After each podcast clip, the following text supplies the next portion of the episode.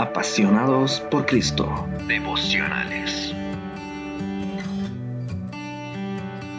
Hola, ¿qué tal? ¿Cómo estás? Mi nombre es Gustavo Ramírez y en esta oportunidad quiero compartirte un poco de la palabra de Dios.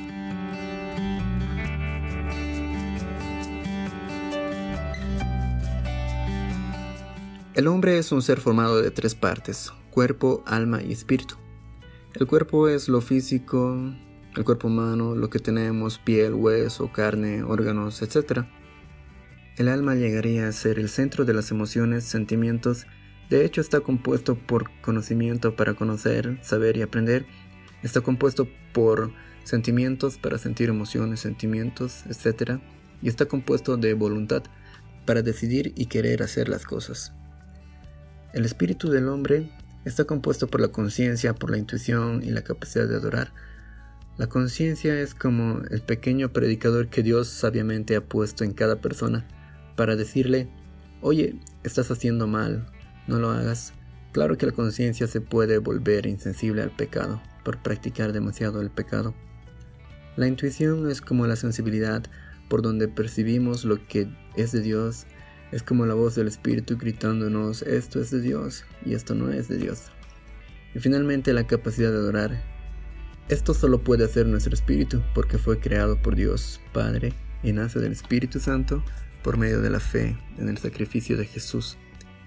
Pero sin duda hay una relación muy estrecha entre el alma y el espíritu del hombre. En muchas partes de la Biblia se usa alma y espíritu como sinónimos. Es difícil tratar de separar estos elementos del hombre. De todas formas, alma y espíritu forman parte inmaterial del hombre y de la mujer. En Juan capítulo 3, versículo 3, Jesús le dice a Nicodemo, es necesario nacer de nuevo.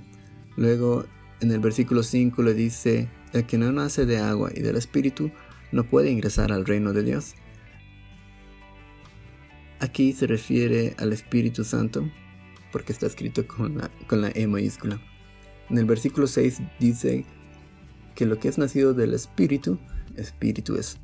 Más adelante en Juan capítulo 4, versículo 23 y 24, está el famoso versículo, mas la hora viene y ahora es cuando los verdaderos adoradores adorarán al Padre en espíritu y en verdad, porque también el Padre tales adoradores busca que le adoren.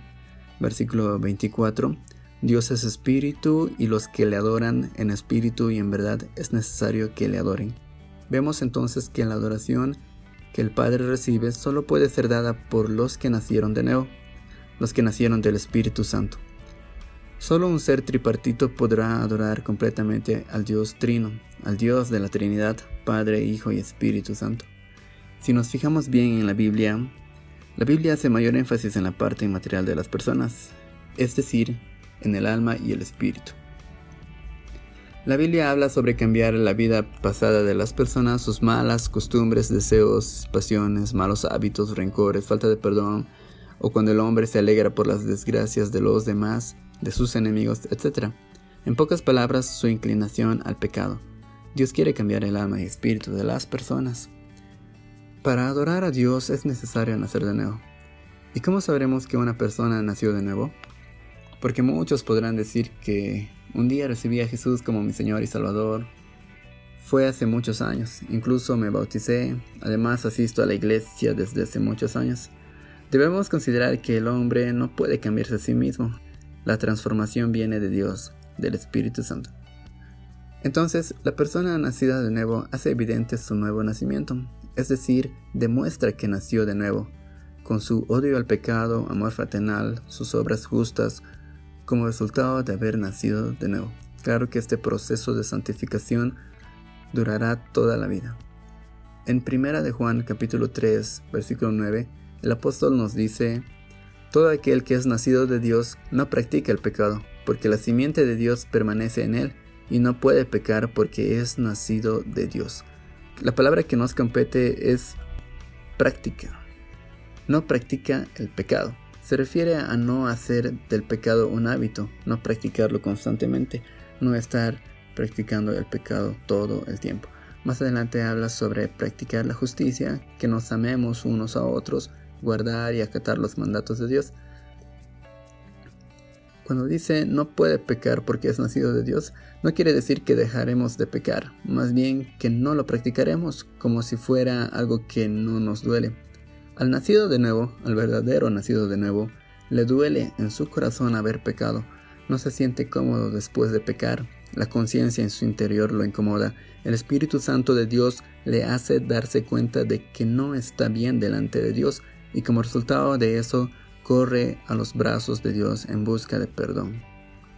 Así que, en resumen, el hombre al estar formado de tres partes, cuerpo, alma y espíritu, puede nacer de nuevo, porque así lo dispuso el Padre por el poder del Espíritu Santo y por medio de la fe puesta en el sacrificio de Jesús. De ese modo recién se podrá entregar una verdadera adoración a Dios, porque solo los nacidos en espíritu pueden adorar a Dios como Él demanda. Si hemos nacido de nuevo, entonces lo demostraremos en cuerpo, alma y espíritu, porque nos alejaremos del pecado que antes de nacer de nuevo nos tenía como esclavos. Entonces, gran significado tiene el nuevo nacimiento, ya que hace un efecto en el cuerpo, alma y espíritu. Los beneficios que se reciben al nacer de nuevo son para nosotros mismos, para el cuerpo, alma y espíritu. Al final, es necesario preguntarnos, ¿Mi cuerpo ha dejado los vicios y malos hábitos que tenía en el pasado? ¿Mi alma ya no me arrastra al pecado constantemente y me alegro en el pecado? ¿Mi espíritu tiene hambre y sed de Dios en todo tiempo? Si tu respuesta a estas tres sencillas preguntas fueron no, no, no, entonces es probable que te falte nacer de nuevo. Apasionados por Cristo, devocionales.